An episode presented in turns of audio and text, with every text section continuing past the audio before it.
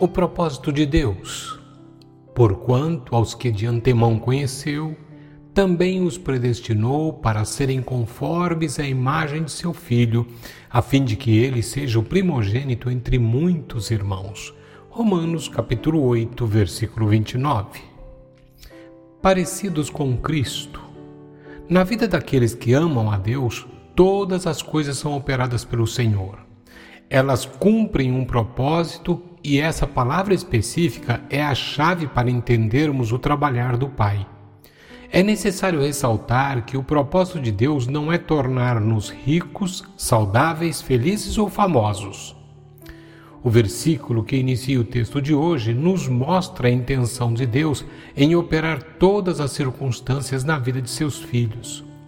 Resumindo, os versículos 28 e 29 nos deixam saber que Deus opera todas as coisas com o fim de tornar-nos parecidos com Jesus. Foi para isso que o Altíssimo nos chamou e nos criou, pois ele usa a nossa vida aqui na terra para nos preparar para uma vida na eternidade. O caráter do cristão. Quando atravessamos uma circunstância desesperadora, desejamos que Deus a mude rapidamente. No entanto, Deus está operando naquela situação para mudar o nosso caráter. Ele está mais preocupado em mudar o que acontece em nós do que aquilo que acontece conosco. Muitos interpretam equivocadamente o versículo 28 afirmando que as coisas ruins que ocorrem são para dar lugar a coisas boas que virão.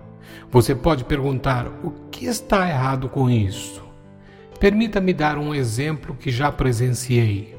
Certa vez, uma pessoa cristã teve o seu carro roubado ela, com base em Romanos 8, 28, saiu afirmando que Deus estava trabalhando naquela situação para lhe dar um carro muito melhor. Tal pessoa não levou em consideração que há um propósito de Deus para todos os seus filhos e esse propósito é transformar-nos à imagem de Jesus. Dias bons. Quando alguém decide entregar a sua vida ao Senhor, além de se tornar parte da família de Deus, todo dia será um bom dia. Por que afirmo isso? Porque, mesmo naqueles dias complicados que trazem dor, pranto e aperto, a paz que reina no coração de um cristão o sustenta. Observe que eu não estou afirmando que todos os dias serão agradáveis e plenos de sentimento de prazer, mas que todos os dias serão bons. Por que bons? Porque, ainda que um filho de Deus atravesse pelo vale da sombra da morte, como Davi, ele não teme mal algum, porque o Senhor está com ele. A presença de Deus em sua vida faz toda a diferença. Conclusão: As promessas de Deus estão em pé o tempo todo.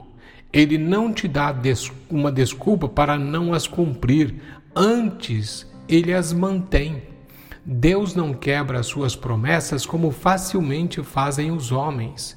Ele é um Deus fiel à sua palavra e vela por ela para que ela seja cumprida.